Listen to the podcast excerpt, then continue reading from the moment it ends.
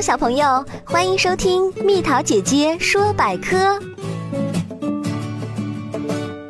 为什么说燕子低飞要下雨？在春末秋初的季节里，有时在午后或傍晚，我们会看到三五成群的燕子越飞越低，或者索性贴着地面急速的滑行，或者拍打着翅膀原地徘徊不动。当出现这种现象时，我们就说要下雨了。这是因为啊，在下雨前，空气会很潮湿，把大多数昆虫的翅膀沾湿，不能自由伸展和飞行的它们，只好沿着地面爬动。还有一些伏居在土壤中的昆虫，也由于气压降低、湿度增大，伏居在土壤中很不舒服，就纷纷爬到洞外去透透气。这可是燕子搜捕食物的大好时机呀！所以它们才会飞得很低很低去捕获这些食物。